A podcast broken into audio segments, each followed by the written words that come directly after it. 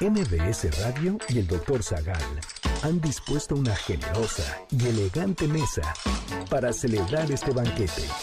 Pasen y sean bienvenidos a degustar los manjares de este menú, especialmente seleccionado para los paladares más exigentes. Esperamos que esta experiencia cultural les deje buen sabor de boca, aquí en MBS 102.5.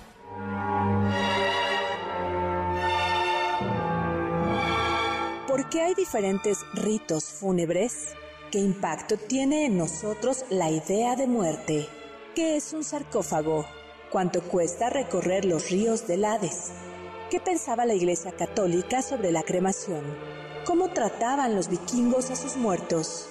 ¿A dónde vamos cuando morimos? Cuando morimos.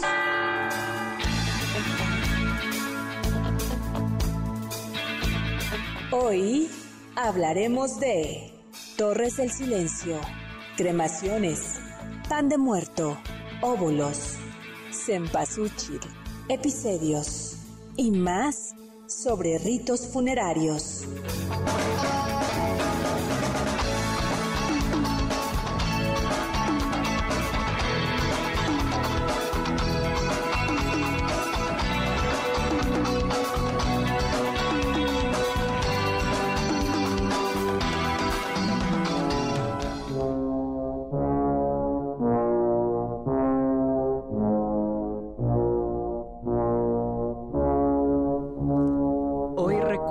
Los muertos de mi casa, al que se fue por unas horas y nadie sabe en qué silencio entró. De sobremesa, cada noche, la pausa sin color que da al vacío, o la frase sin fin que cuelga a medias, del hilo de la araña del silencio, abren un corredor para el que vuelve. Suenan sus pasos, sube, se detiene.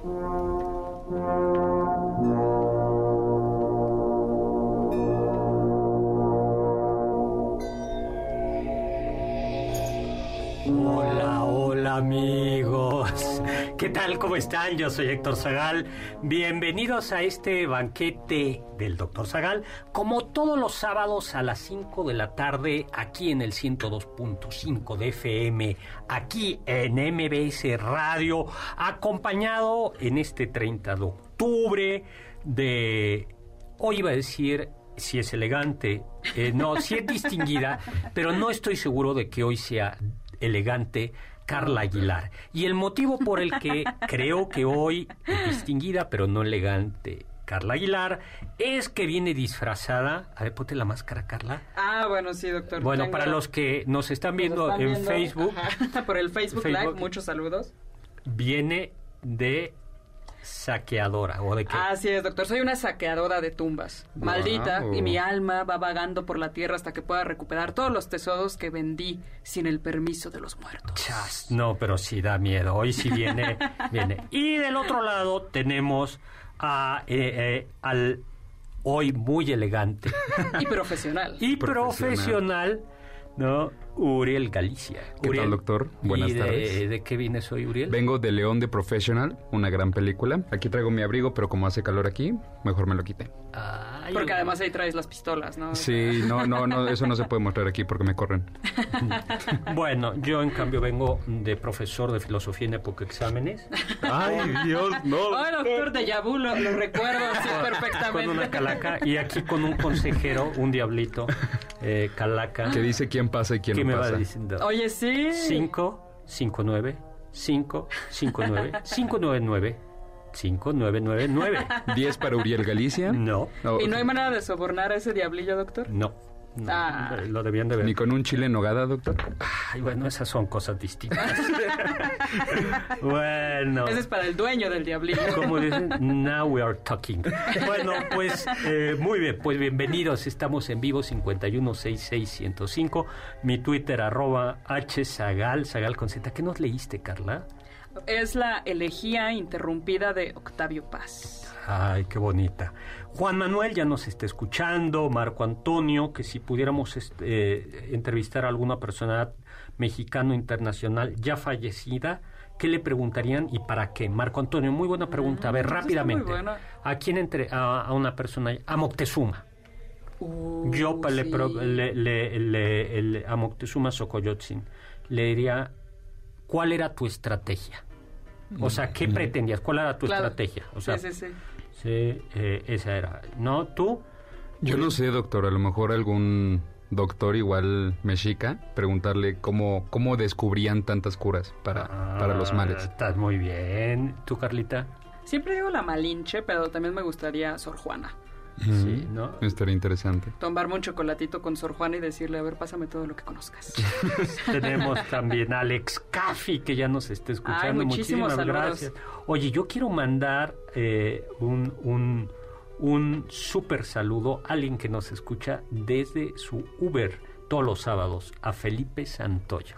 Muchas Ay, gracias, Felipe. Un gracias saludote. y Pues entremos cuanto antes en materia porque la vida es corta y en el radio aún más. bueno, que hoy se llama ritos funerarios, a dónde van los muertos. ¿Qué De no hecho, se- los tres empezamos a saquear tumbas, doctor, para este programa. Exactamente. Tumbas literarias. Yo nomás los cuidé. Tumbas históricas. Yo los cuidé, yo no saqué nada. ¿Qué nos distingue de los seres humanos? La, ri la risa. De los animales, ¿no? Perdón. ¿Qué nos distingue de los seres humanos? bueno, no. ¿Qué distingue a los seres humanos de los animales? El uso de herramientas, la razón, la risa. Eh, algunos piensan que algo típico es el modo como enfrentamos la muerte. Creo que Borges jugaba con esa idea, que no es el único, de que los animales son eternos porque no son conscientes, o parece que no son plenamente conscientes de que van a morir. Claro. Eh, en cambio, los seres humanos, desde que nacemos, bueno, desde que nace, bueno, nacemos, muy pronto aprendemos que vamos a, a morir. Y entonces hay toda una cultura, toda una estrategia, toda una manera de enfrentar esa, esa realidad. Y si se pone a pensar, doctor, si ustedes tienen un gato o un perro desde muy chiquito, en lo que le consta al gato y al perro, nosotros somos eternos también. Porque nacemos, nos ven, se mueren y nos siguen viendo. ¿Se ha puesto a A pensar ver, en no eso? entendí eso. O que sea, los según- fantasmitas de nuestras No, mascotas. según los perros, cuando nacen, o sea, si tenemos un perrito desde que nació Ajá. hasta que se muere, él nos va a ver toda su vida. Entonces, en lo que él le concierne, nosotros somos eternos. Porque toda su vida nos vieron. Muy buen, muy, muy buen punto. Ay, qué bonito. Qué bonito. bueno, Y pues para los que seguimos aquí, pues nos toca lamentablemente ver Sí. cómo muchos se van. yo tenía un amigo que, que- que compraba perros iguales. Y, les, ¿Ah, sí? y les ponía el mismo nombre. Que era. Ay, qué creepy. No, era, claro, era, en el fondo es una manera de enfrentar la muerte. Claro, No sí, era sí, su sí. estrategia que parecía. Pues sí, por eso hay ritos de purificación del cadáver. Eh, eh, El simple enterramiento, ¿no? O sea, no dejar a- así al aire el cadáver ya implica que hay una noción de respeto. Claro, hay como, en, en torno a la muerte hay, eh, en el rito funerario yo creo que hay como muchos elementos. Un, un- un elemento es salud, es decir, eh, lo que decía Carla, eh, pues un cuerpo, eh, ningún cuerpo, pero el cuerpo humano no se puede dejar porque contamina y entonces eh, hay que tratar con, con el cuerpo. Pero por otro lado, no es un pedazo de carne que se tira, sino fue alguien o es alguien a que, quien tú quieres, lo que lleva al, al, al respeto. Y luego un tercer elemento es la esperanza, ¿no? Los ritos funerarios eh, tienen también una manera, son una manera de dar espacio, de reinterpretar la muerte y en algunos casos de dar eh, esperanza. Pues es que en pocas palabras, entonces nunca morimos. Simplemente pasamos del plano terrenal y vamos a vivir a un plano externo, si nos ponemos a pensar.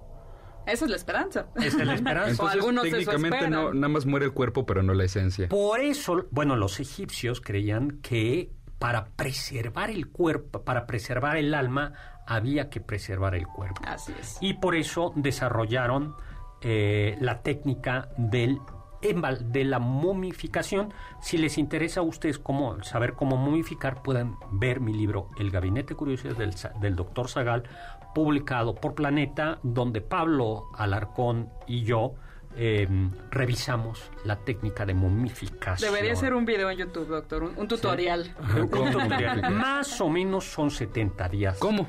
Primero había que viscerar el cuerpo, 70 días. Qué bonita Tardas. palabra, ¿no? Eviscerar. Que es una manera elegante de decir que le sacaban las tripas. Después se extrae el cerebro por la nariz con unos ganchos. Después... eh, Prueba los- COVID. Después los embalsamadores introducían a través de las fosas nasales una sustancia que licuaba los restos de la masa encefálica. Híjole, ya me dio hambre de unos taquitos de cecín, Seso. de, de tripita Sesos. doradito, unas quesadillas de seso, doctor. Uf. El siguiente paso era tratar el cuerpo con natrón, especie de carbonato de sodio, y se coloca a secar al sol como si fuesen chicharrones de harina. De esos que comen los niños con chile y limón afuera de la escuela. Uf. Una vez que el cadáver quedaba como fruta deshidratada, eh, se le rellenaba con sustancias aromáticas. Los orificios corporales se tapoma- ta- taponaban con cera de abeja. Luego se vendaba el cuerpo con lino y resinas. Si los deudos eran adinerados, pues se podía añadir una máscara mortuoria y un bonito sarcófago que siempre es útil en el más allá. Oiga, y doctor. como broche de oro, como broche de oro, una pirámide. Ah. O de perdis, una tumba excavada en la roca. ¿no? Wow. Sí. Yo, yo tengo una pregunta. Esa máscara mortuoria, o sea, yo tenía entendido que era como para preservar la imagen del difunto, Exacto. pero tenía algún otro... Exactamente, es, es- se trata de preservar el cuerpo y la imagen. Y además por eso eh, se enterraban a los, se les enterraba con objetos de su, al- a las momias con objetos de su trabajo, de su oficio y con, bueno, a los faraones a- con todo tipo de tesoros. El problema es que, y precisamente por eso los profanadores de tumba, como Carla Aguilar, profanaban las tumbas porque estaban llenos de riquezas. La única tumba que no ha sido profanada fue la de Tutankamón y que lo que se encontraron fue un tesoro completo ahí. Wow, pero también lo interesante es que si bien licuaban algunas partes del cuerpo, también preservaban otras, algunos órganos En vasos algunos canopiales. Exacto, en unos vasos especiales. Que de hecho se puede ver la representación de una momia en el Museo de las Culturas Amigas aquí en la Ciudad de México. Exactamente, aquí en la en la calle Moneda está la representación y están los Está vasos. muy padre, está muy, muy padre. Muy, muy padre. Pues esa es una manera, ¿no? El problema es que pues, para que funcione lo ideal es una pirámide egipcia, de esas Claro. grandes, ¿no? Oiga, doctor, pero hay una pregunta. ¿Las momias son exclusivas de Egipto? No, no, no, es eh, la técnica, la momificación egipcia es especial, sí es única. Pero hay momias en Latinoamérica, en Sudamérica, hay momias naturales y hay otras técnicas eh, de momificación, pero la más refinada es la momia egipcia. Egipcia. También hay que decir que contaban a su favor con un elemento y es el desierto, que es seco, Claro. porque y por cierto, ¿de dónde viene la palabra sarcófago? Mm, del griego que significa Comedor de carne. ¿Qué? Ñam, ñam, ñam. ay guácala, ¿no? Entonces meten a la momia en las fauces de un comedor de carne. Bueno, y por ejemplo, momias que no son, ya nos tenemos que ir a un corte y vamos a regresar a hablar de momias naturales, pero y hacer unos regalitos por ahí. Regresamos.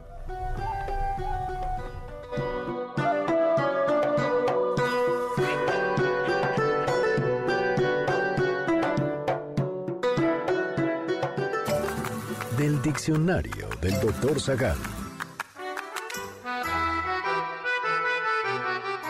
¿Quién descansa en un cenotafio? Nadie. Los cenotafios son monumentos funerarios donde no hay cadáver ni restos mortales del personaje a quien se le dedica. La palabra proviene del griego kenos, que significa vacío, y tafos, que significa tumba.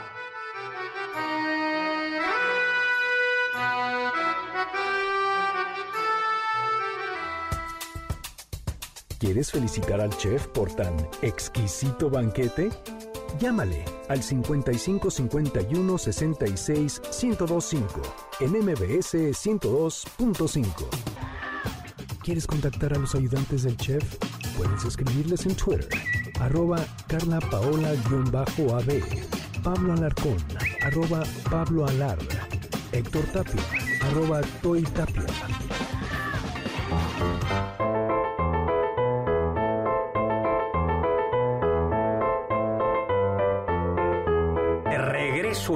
Este banquete fúnebre, pues de preparación del Halloween, del Día de Muertos. Claro. No, de, fíjate, es 31 de octubre, San Halloween, día eh, con J y con diéresis. Claro, Halloween. Luego, Halloween. Halloween.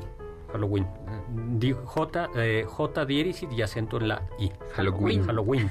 Luego tenemos Día de los Fieles Difuntos. Sí. No, perdón, es Día de Todos los Santos. Día de Todos los Santos, y el Santos, 2 y luego Día de los Fieles Difuntos. Bueno, yo le quiero mandar porque desde Seattle nos está escuchando Ángel MX, que está muy emocionado de escucharnos en vivo Ay, y que nos comparte que lanzaron ayer en su trabajo una decoración del Día de Muertos para un Corvette, eh, para el Corvette en el juego Forza Horizon Wow. 4 y 5 y que está basada en la leyenda de Oh. Huitzilin y Xochitl. Qué súper padre, ya le di retweet. Que, eh, retweet que, Qué que- interesante, muchas gracias por compartirlo. Gracias, gracias, ¿no?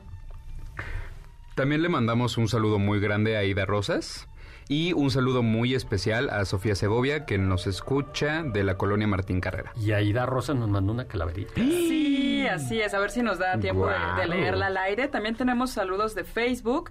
Rodríguez Manuel, Manuel Rodríguez, que nos escucha desde Lake Tahoe, Nevada. Muchísimas gracias. Un saludo hasta Nevada. A Miguel Martínez, que nos dice que él entrevistaría a don Porfirio Díaz. Mm, Estaría interesante. Lourdes Andrade Cortés, que nos escucha desde San Luis Potosí. Y por supuesto, le mando un gran saludo a su querido hermano Arturo Andrade. Muy Muchos bien. saludos, gracias por escucharnos. A Juan López, a Sebastián Lazo Serrano, que nos está escuchando desde Cuenca, Ecuador. Buenísimo, muchísimas gracias. saludos y saludos a Chelo Ríos, que nos saluda desde Los Ángeles, California. Qué padre, qué padre. Sofía de Segovia, pues muchas gracias por escucharnos cada semana. Rosa María Montaño también nos está escuchando en Ay, este muchos, muchos, muchos programa. saludos. Bueno, pues regalitos. Calaveritas. Calaveritas. Así Hoy no va a ser regalito, hoy es calaverita. Así es, doctor. Y entonces, como es calaverita, lo que tienen que hacer es llamar al 5166-1025 y pedir su calaverita, Sí. la cual es cinco pases dobles para que disfruten del terror y la dramaturgia de la función El sótano, basada en la obra de Koji Suzuki, con la actuación de María Aura y Marco Antonio Orozco. La cita es el 4 de noviembre a las 7 de la noche en el Teatro del Parque Interlomas.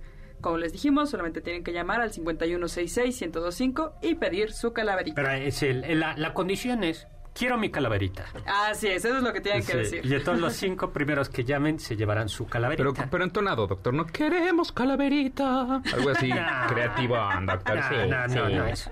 ¿Con qué diga calaverita? Pues, eh, Uriel se preguntaba si todas las momias eran egipcias, ya comentamos que no. Hay momias naturales y un caso, pues que yo creo que todo mundo conocemos, son Claro. las momias de Guanajuato que fueron descubiertas por ahí en 1865 en el Panteón de Santa Paula, accidentalmente, y que lo que se descubrió es que... Fue un eh, proceso natural, ¿no? natural, que las- había las- preservado a los Sí. cuerpos. Y que por fortuna el santo, Mil Máscaras y Blue Demon Sí, no salvaron, gracias. como ya hemos Las platicado. mantuvo a raya. Sí, porque resucitaron las terribles momias de Guanajuato hace pues ya algunos años, en el Así siglo es. pasado, a mitad del siglo pasado, las momias de Guanajuato. Y si no nos creen, está documentado. Ahí está, ahí está como... Que ahí las de documental. Las. Luego, eh, es un, a mí me parece macabro. Sí, yo fui de chiquito y la verdad es que Es yo que no sí es muy fuerte, ¿no? O sea, Sí. enfrentarte así a los cuerpos cara a Sí. cara. No sé, es una experiencia muy fuerte. Sí, son, son secos, son cuer- Claro. cuerpos secos. eh, Además que hay niños, hay sí. bebés, No, hay no, de es- todo. pero bueno. Ay, qué horror. En el Hades, en el inframundo de los griegos, había, varía la tradición, pero había cinco ríos. El Aqueronte, que era El río de la pena o la congoja. el Cosito. El río de las lamentaciones. El Flegetonte, Del fuego, el Eteo Del olvido. y el Estigia. del odio. Y claro, cuando llegaban las almas al Hades, salvo los, de que, los que no habían recibido sepultura, por eso era tan importante recibir una, un- una sepultura digna. De hecho, hay unas tragedias donde hay fantasmas que se presentan a los vivos pidiendo que los Una- sepulten, por una- favor. una- exactamente. Incluso en la Odisea pasa y en Écuba o en las Troyanas justo pasa eso. El hijo de uno de los de un príncipe Troya, hijo de Priamo y Écuba, fue asesinado y por eso, y, su cuerpo lanzado creo que al mar, y por eso está el fantasma, ¿no?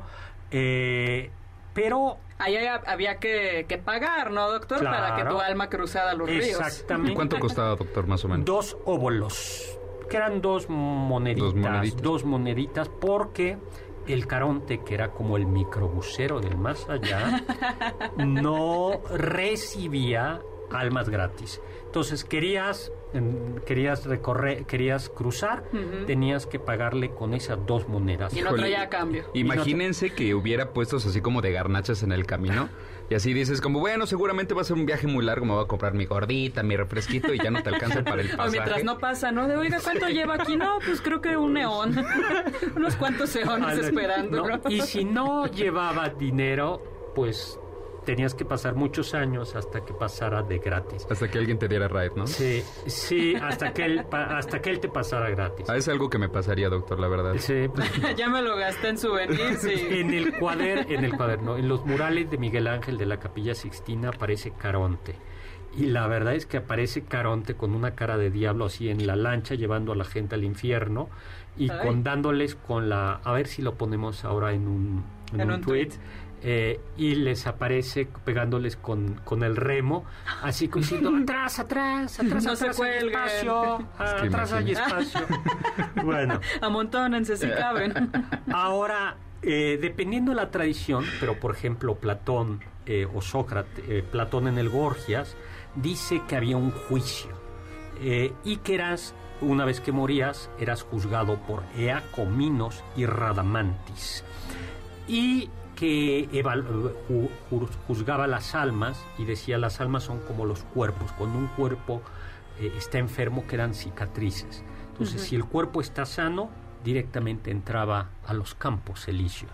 Pero no, no a los de Polanco, no a los de no a los de París, que no estarían mal, sino a, los auténticos campos elíseos, como un cielo.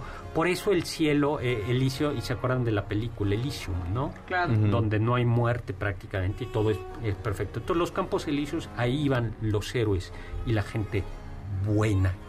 Los que habían cometido algún tipo de falta y su alma estaba eh, dañada, ¿no? Eh, sí, tenía cicatrizada, pues. tenía que pasar por un proceso de purificación.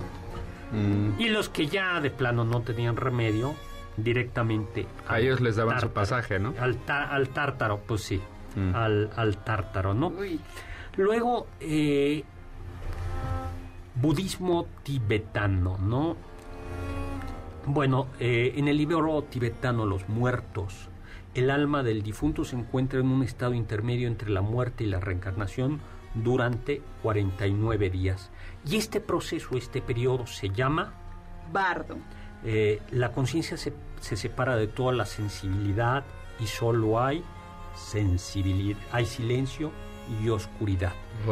¿no? Y de haber exhalado el último aliento, de acuerdo con las creencias tibetanas, el muerto va a encontrar, un va a encontrar eh, una realidad muy similar al encuentro con un rayo. Ah, exacto, porque dicen que una vez que mueres, el muerto en este tránsito de 49 días va a enfrentarse a una luz cegadora y él va a elegir si se enfrenta a ella y entra y de alguna manera ya pasa, ya no está en este círculo de sufrimiento corporal y demás. Y en ese tránsito de 49 días, quienes son sus seres queridos y lo están velando, le están susurrando al oído palabras de aliento para que se enfrente a esa luz. que, era una película donde decía, si ves la luz, no la sigas, no la sigas.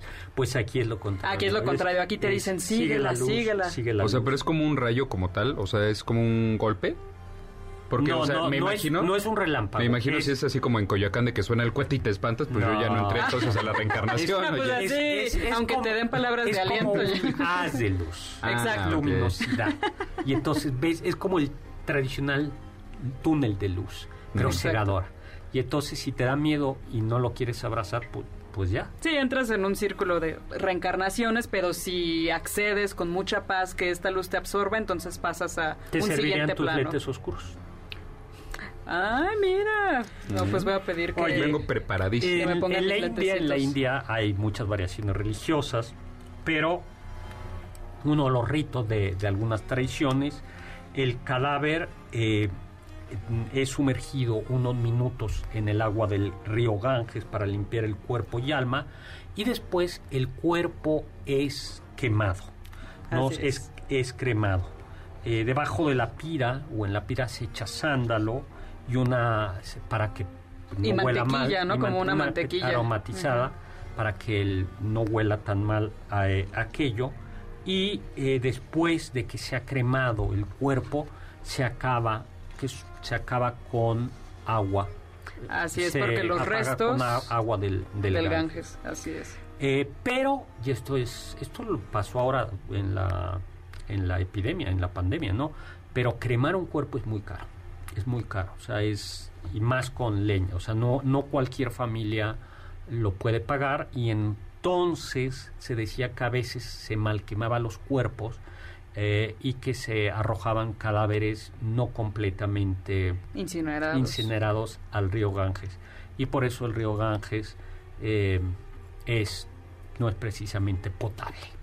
Exacto. Es imagínense como el río Consulado o el río de la Piedad o el río de los Remedios O el río Churubusco, o el doctor. río Churubusco, que son drenajes hoy, pero además con pedacitos de cuerpo mal quemados. Ay, Sí. Bueno, por cierto, ustedes, tú, ustedes conocen la expresión petatearse o ya no. sí, He escuchado el petatearse, escuchado, me voy a petatear, pero no, No sabes de con- no conozco el origen. es porque también pagar un cajón de muerto es caro. Es madera, por- porque es madera. Y entonces a los muy pobres se les enterraba envueltos en un petate. Y entonces Oh. era, se petateaba. Eh, y eso Wow. es- ya se bueno, pues nos vamos, estamos muy serios. Nos vamos a un corte y le mandamos un saludo a Fernando, que nos esté escuchando Muchos desde saludos. Oaxaca. Ay, Eh, qué padre. gracias. desde Muchos Oaxaca. Y saludos. me pregunta que si el lunes voy a descansar en mi canal de YouTube. En principio no, ahí estaré. Regresamos.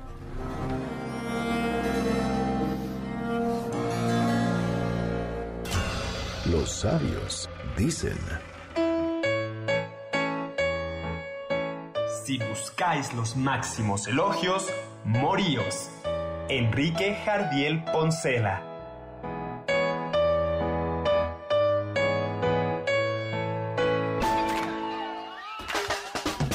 ¿faltaste alguno de nuestros banquetes? ¿Quieres volver a degustar algún platillo? Escucha el podcast en mbsnoticias.com.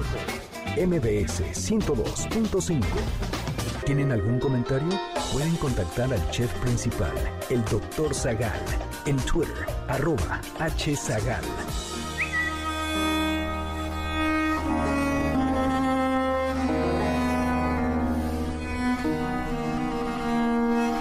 Hola, hola, estamos de regreso en este banquete fúnebre pre-Halloween, pre-Día de los Muertos, pero también Día de los Día de Todos los Santos, ¿no? Que es- Así es, estamos en vivo aquí en este banquete en MBC 102.5 acompañado de Carla Aguilar, que hoy viene de profanadora de tumbas, Así es. y de Uriel Galicia, que es el protector de la profanadora de tumbas. Así es. Chas, Sí, chas. mientras ella profana, yo cuido. Ay, que qué no haya muertos en la costa. Yo vengo con mi disfraz de profesor de filosofía. Los que estén en Facebook ya lo verán. Y si no en Instagram, mi Twitter arroba hzagal también. Así Eh, es. ahí se pueden ver mi disfraz de profesor de filosofía.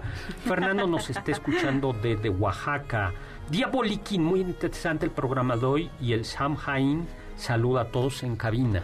Ah, es, es interesante, estamos en la víspera justamente del Samhain o Samhain, como me parece que se decía, y es esta festividad celta que algunos dicen que es el origen de la festividad del Halloween. Muy bien, nota personal, buenas tardes, ya escuchando la transmisión. Y tenemos un regalito por ahí. Tenemos un am- eh, Henry Hernández que nos está viendo en su TV. Felicitaciones por tan gran programa. Muchas gracias, muchas Sí, gracias. A la distinguida intelectual y bella Carla Aguilar. Ay, muchas Mario gracias. Urbina nos está. eh, y que si vamos a hablar de la antigua tradición de retratar a los niños muertos, sí. Por supuesto. Por supuesto, es más, vamos, yo creo que terminamos. ¿Directamente a eso? a, a- a- a eso. Pero antes de esto les quiero regalar un pase doble para ir a ver Imperio y les platico algo del embalsamamiento de Maximiliano. Es cierto. Entonces, Sí, sí, sí. eh, este sábado próximo sábado a las 7 de la noche se presenta el monólogo Imperio con Ernesto Godoy, eh, adaptación de el dramaturgo Rodrigo González y música de Alonso Burgos en el castillo de Chapultepec. 7 de la noche, llegan a las seis y media vamos a dar un pase doble, está basado en mi novela Imperio, sobre los últimos días de la vida de Maximiliano de Habsburgo. ¿A quién se la vamos a dar? A quien nos Mm. diga dónde está enterrado Maximiliano de Habsburgo. Ah, muy bien. Nada más la ciudad. Bueno, pues Perfecto. resulta que Maximiliano, solo cuento ahí, eh, él había pedido que lo embalsamara su médico Samuel Bach. Sin embargo, por motivos no del todo claros, ya más él pagó el embalsamamiento, no lo embalsama Samuel Bach, sino lo embalsama el doctor Licea, que hace un pésimo trabajo. Y el cuerpo com- po- comienza a deteriorarse desde allá, desde, desde Querétaro. Además, intenta vender el doctor Licea eh, reliquias de Maximiliano a los imperialistas en Querétaro. El presidente Juárez se enoja por esto y lo juzgan, juzgan al doctor Licea. El cuerpo lo traen de, mm, de Querétaro a México y se les cae un par de veces. Una de ellas va a dar a un río y el cuerpo llega en un estado verdaderamente lamentable a la Ciudad de México, donde es vuelto a embalsamar y ahí dicen No, bueno. eh, que lo van a visitar los eh, personas de la República y que se encuentran con el cuerpo desnudo de Maximiliano de Habsburgo en el hospital de San Andrés, colgando de los pies para que escurran los líquidos del primer embalsamamiento y volverlo Ah, a qué imagen, embalsamar. Bueno, pues si quieren conocer a Maximiliano de Habsburgo, lo que él decía, eh, pues este sábado próximo, que es 6 de noviembre, 6 de ¿no? noviembre, vamos a dar un pase doble para quien nos diga en qué ciudad está enterrado Maximiliano de Habsburgo. Al 5166-1025. 5166-1025. Mario Urbina. En efecto, eh, es una costumbre que existe, se la conocen como la muerte niña y tiene que ver con el primero de noviembre, ¿no? Y entonces, una costumbre que ya existía desde antes que hubiera fotografía era retratar a los niños cuando habían muerto, ¿no? Una manera de preservarlos. Pero además hay que recordar que en el catolicismo, cuando un niño bautizado muere, se tiene la certeza, un niño, una niña, de que va al infierno. Digo, al, perdón, No. al, al cielo, perdón, perdón, perdón, perdón. Doctor, me ha roto el Eh, corazón. No, de que justo los niños eh, que mueren, que siendo bautizados, un niño, una niña que muere como no cometió pecado Claro. alguno y está bautizado, va directamente al cielo. Y por eso se le celebra el primero de noviembre. El primero de noviembre es la fiesta de todos los santos. Y precisamente por eso, en realidad, en mucho, eh, en el, en- en el primero de noviembre es la fiesta también de los santitos, les decían, ¿no? de los difuntitos, que coincide en la víspera del 31. Yo tenía un par de amigos oaxaqueños que me decían que la el 31 era una noche muy bonita porque ponían la ofrenda para los niños, del pre- que era la que tenía dulces y juguetes. Y entonces eh, el 31 se dormían, que era cuando iban los niños eh, a recoger sus juguetes, sus, sus dulces, y que el primero en la mañana de noviembre los niños de la casa tenían derecho de comerse los dulces físicos que habían dejado los difuntitos. Ay, qué padre. no, es Qué- decir, qué que, parte de la, de, la, de la ofrenda. Oiga, Y- doctor, ¿usted sabía que no solo los humanos regresamos de la muerte el primero y segundo de noviembre? También regresan quienes. Las mascotas regresan los 27 de octubre. Ay, es cierto, día de la mascota. ¿El 27 de octubre? 27 de octubre se supone que regresan todas las mascotas a Ah. verificar que si es que llega- hay una nueva mascota que nos esté cuidando bien y si no para darnos una última cuidada. Ah, Ay, qué bonito. bonita. Es el día. Y luego, esta idea entonces llevó a que a los niños no solo se. Primero se les pintaba, lo cual era muy caro, luego se les retrataba, pero además se les enterraba eh, vestidos o de ángeles o de santos. Y entonces eh, se les enterraba, sí, a los niños mm, vestidos de santos, de ángeles, angelitos, y es, y es una tradición fotográfica en México, es muy, muy rica en México, que es durísima porque es, bueno, pues es una manera de enfrentar la muerte. Claro. Y algo curioso es que la misa de los, de los niños, eh, antiguamente lo- el, el sacerdote vestía en la de los muertos, de negro y se ponía hasta un féretro. No, no, era, no, no, sé, no era un féretro real, tiene otro nombre que ahora no me acuerdo cómo, cómo se llama. Se vestía en negro, se tocaban las campanas de requiem, de, de muerto. Y en cambio, el día, cuando era el entierro de un niño, el sacerdote vestía de blanco y en lugar de cantar el Dies Irae, que era el himno de los, la secuencia de fieles difuntos, se cantaba el Gloria, que es la fiesta de los, mm. que es la fiesta de los santos.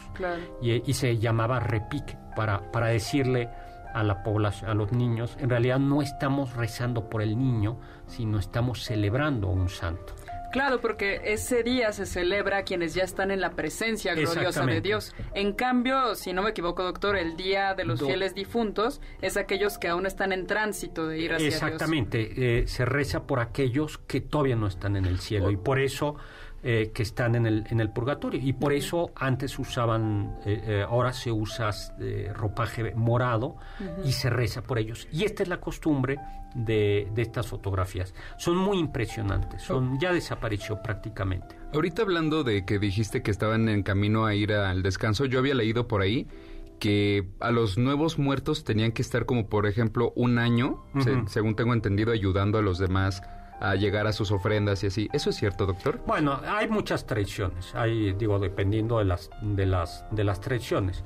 Eh, yo había oído eso y había oído que también, eh, bueno, en algunos lugares lo que se hace es que se pone una, por ejemplo, en algunas zonas de Guerrero, se pone no una ofrenda a el día que eh, a los muertos de ese año, sino se llamaban tumbas, que son una representación de cómo murieron que es durísima, ¿no? Sí, o sea, si fue un accidente, entonces ponen como una maquetita, o sea, y, eso se llaman se llaman tumbas. Y en algunos lugares eh, el primer año de, eh, de muerto dura el primer 2 de noviembre, creo que esto esto me lo platicaba una persona en Michoacán, va la gente al cementerio, reza por el fiel difunto y le pide que los acompañe y se trae el alma de su recién difunto a la a la ofrenda. O sea, como que, lo, como que los vivos tienen que guiarla. Ah, entonces, o sea, no, es que yo había leído no, no, no, es que el hay, muerto... Hay, muchísimas tradiciones, el nuevo, de, de región Yo pensaba de que, imagínate, ya después de muerto todavía cumplir servicio social, nunca nos servimos, nos ah, libramos del servicio social. Ay, no. No lo pues, puedo creer. Vas ahí compartiendo. Pero qué interesante que justo haya tanta diversidad de maneras de enfrentarse a la muerte, porque es algo tan fuerte en la vida del ser humano que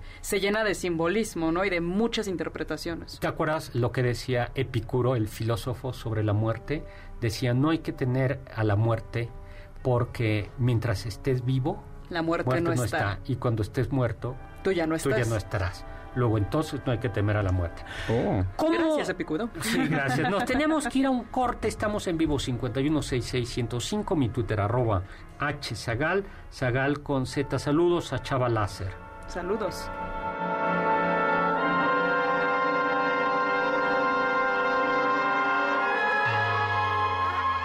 Escuché que... Algunos dicen que la palabra cadáver viene de la inscripción latina caro data vermibus, es decir, carne dada a los gusanos, la cual supuestamente se colocaba en lápidas, una palabra debajo de la otra. El tiempo habría borrado las sílabas finales de cada palabra, quedándonos solo con una columna que rezaba cadáver. Aunque esta es una falsa etimología, es muy popular e ingeniosa. En realidad, la palabra cadáver viene del verbo latino cadere, que significa caer y refiere a aquello que ya no puede mantenerse en pie.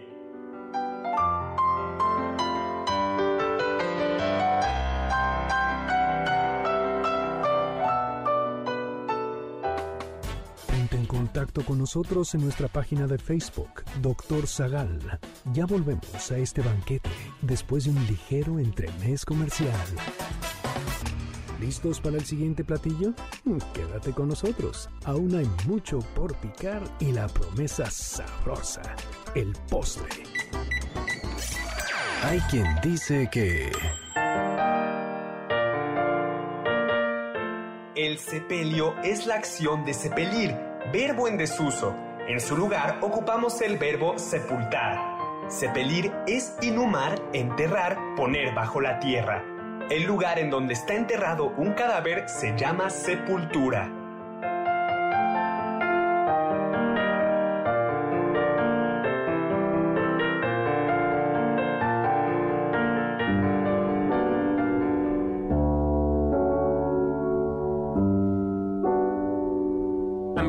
Amigas, soy Héctor Zagal. Estamos de regreso en este banquete fúnebre, escuchando música de Eric Satie, una música tranquila que no es triste. eh, es Justo le iba a decir, doctor, que consideran que es la melodía más triste. ¿Está? No. Gimnopedí. Ajá. Sí. Sí, la- hay ahí todo un análisis que No, hacen es- músicos profesionales al respecto que dicen que está pensada para que sea la más triste de las de melodías. Satie, no, yo digo que es nostálgica, ¿no? Yo también, a mí me suena más nostálgica que triste, pero bueno, a- hay que invitar algún día a un músico profesional para que nos explique eso. Triste el reggaetón. Yo digo que... ¿Cómo que el reggaetón, doctor? Doctor. Yo digo no. que la más triste es la del triste de José José. Esa sí debe ser. Es la es más triste, doctor. Ay, ay, ay. Bueno, seguimos. Tenemos mucho, much- muchas, muchos saluditos. Eh, Ay, bueno, muchas gracias. Eh, Melissa cuat- cuaren- ¿qué? 47 4713, que está muy interesante el programa. Gracias por escucharnos. Gracias, gracias. Luego Alejandra Morales dice, eh, nos pregunta Alejandra Morales sobre, dice el que si el to- dice el Todos Santos es una celebración católica, sí, y, y anglicana me parece que también. Y lo bonito es que en México se entrelaza, como el 2 de noviembre, se entrelaza también con las tradiciones pre- prehispánicas, ¿no? Eh, así es, Alejandra. Luego Chava Láser dice que, quiero, que quiere su, sala- su calaverita y que nos pregunta si el Día de Muertos es mexica. Bueno, aquí como de costumbre vamos a decir dos cosas. ¿Ya tenemos ganadores? Sí, doctor, ya tenemos ganadores de El Pase para Imperio. Muchas felicidades a Antonio Villa Hernández. Y también para los pases de, de la función de teatro. A ver, nada felicidades. más, eh, Diego, está enterrado en Viena, en efecto, Así en es. la cripta de los capuchinos. Ahora les cuento una cosa de cómo enterraban a los emperadores. Ay, perfecto, doctor. Rápidamente, quienes se ganaron el pase doble para la función de teatro, José Alfredo Rodríguez Anaya, Guillermo Federico Rojas González, Georgina Cruz González, Rafael Israel Díaz Contreras y todavía me parece que tenemos un pase doble, por si quieren Muy llamar. bien, muy bien. También mandamos saludos rápidos a Alejandro Pérez, que nos escucha de San Antonio, Texas, diciendo que él entrevistaría a Tutankamón y a Drácula y que le manda un abrazo a Carlita. Muchas y también gracias, pues, eh, una gran admiradora del doctor Zagal, Susi, que le encanta el programa y que excelentes temas. Hola Susi, muchísimas gracias. Eh, tenemos, a ver, les voy a contar rápidamente una anécdota que A tiene ver. que ver con la muerte y ritos, que es eh, cuando la familia eh, imperial austriaca es enterrada en, en la cripta del convento de los capuchinos en Viena, llega el cortejo, todavía se, se- se representó hace poco, aunque ya no es, eh, aunque es una república, todo el cortejo con todo el lujo, tal, tal. Y ento- entonces tocan la puerta del convento. Y en representación del cuerpo, eh, o ahí el que está rigiendo, el, llevando el, el, ¿cómo se llama? El desfile, no el desfile, la procesión, dice, por decirlo así, la última es, eh, ¿quién es Francisco José, emperador de Austria, rey de Bohemia, rey de Hungría, príncipe de tal? Y entonces desde dentro eh, los monjes contestan, no lo conocemos. Y vuelve a tocar. Ta, ta. ¿Quién es? Francisco José, emperador de Austria, rey de Hungría, rey de Bohemia, príncipe de tal y tal. No lo conocemos. Y vuelven a tocar. Tas, tas. ¿Quién es Francisco José, pecador? Y solo entonces Uh, se, se abren abre- las se abren las puertas. puertas y reciben al cortejo fúnebre.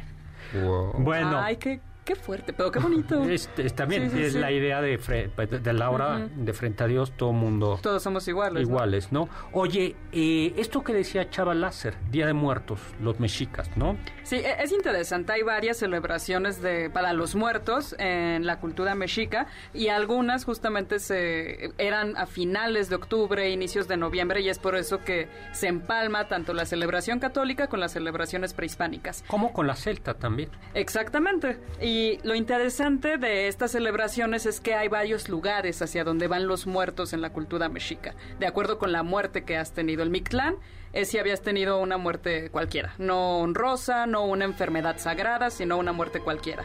Y tienes que pasar por varios niveles y es en esta que comúnmente conocemos que tienes que ser enterrado con un perro. Así es, amiguitos, eh, el, el de la película ¿De Coco? Coco sí se Dante. era, pero lo que no nos cuentan es que los mexicas sacrificaban al animal. Así Ah, es. chis. Sí, o sea, no es tu perro vivo que te acompaña Bueno. en espíritu, no, también lo sacrificaban. Los- también lo Oh. sacrificaban. Así es. Pero entonces era nada más los quinkles, o sea, no te podías llevar así como tu pujo o algo así. No, no había había, era, no, no había de estos. Yo quiero un pequinés. Sí, Yo me llevo mi schnauzer. no, No, so- solo los los Quintles. era Ah. Entonces los chihuahuas tampoco, ¿no? Creo que el, chi- el chihuahua me parece, sí, pero no era, no había en el, en, en, En el México prehispánico, ¿no? en, en México prehispánico, en el altiplano no había cholos, no había cholos en el, en el México del altiplano. Luego, También Tlalocan. está Tlalocan, exacto. ¿Ahí y qué este, pasaba? Este es un lugar muy bonito porque es un paraíso, una suerte de paraíso donde había lluvia, flores, abundancia de también de vegetales. Y allí llegaban aquellos que habían muerto por causa del agua. Exactamente, ahogados, hidropecia, Wow. hidropecia También por un hidropecia, un rayo, ¿no? Exacto. Luego estaba como el- Estaba la Casa del Sol, el Tonatiuh Ican. Donde iban los guerreros, pero alguien muy interesante, al ¿quién más iba además de los También ahí iban las mujeres que habían muerto dando a luz? Claro. porque se consideraba que eran guerreras también. Exactamente, eso es, eso es muy, muy bonito, ¿no? Y también había un lugar especial para los niños que, que morían justamente en la niñez y se llama el Sincalco. Y es un lugar muy bonito donde hay donde van los bienaventurados, los niños, y hay como piedras preciosas, árboles de infinitas flores, de infinitos frutos, y e- es un lugar muy bonito también, especial para los niños. Y Pero no solo iban los niños al Sincalco, ¿no? sí, Bueno, bueno. o hasta donde yo sé. Pero además es muy interesante porque hay un árbol que tiene que tiene pechos. Entonces se trata de aquellos niños que aún tienen que ser amamantados, los que van a este lugar y pasan la eternidad mamando de este árbol. wow, qué Bueno, pues ya, se nos acabó el tiempo. Se nos acabó el tenemos tiempo. que ir. Un saludo a todos los que nos han escuchado. Y a los que nos Fel- vieron también. Sí, Margo, muchísimas gracias. Muchas Feliz gracias. Día de los Muertos. No coman Feliz tamales. víspera de la víspera de todos Sí, los santos. eh, pongan, co- pongan tamales, disfruten la vida. Vayan a pedirle dulces a la casa del doctor Zagal. Sí, gracias, les daré. Bueno, pues felicidades y muchísimas gracias en cabina Carla Aguilar, a Muchas Uriel gracias, Galicia. Gracias, doctor. En cápsulas a Carmen Cruz Larios, a Héctor Tapia, controles Ernesto Montoya. Muchísimas gracias, producción Juan Carlos Castillo y Carla Aguilar. Y los dejo con el siguiente programa, Balones al aire con Eduardo Chabot y todo su equipo. Y los dejo con Immanuel Can que nos dijo, Sapere aude, atrévete a saber.